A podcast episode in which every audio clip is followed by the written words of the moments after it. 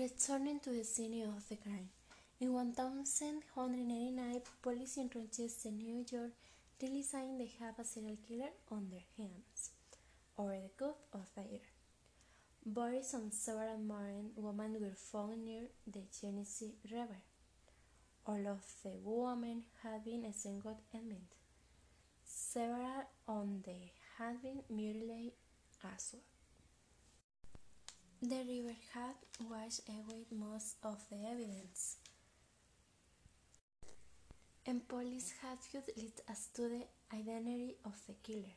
Meanwhile, the body continued to rise. The Rochester police contacted the FBI for assistance. An FBI profiler, Greg McCrary, was assigned to the case. After analyzing the killer's modus operandi,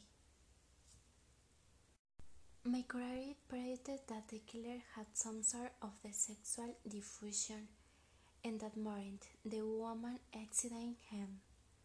McCrary thought that the killer would be likely to revisit the bodies he dump in order to prolong the pleasure he took from Instagram.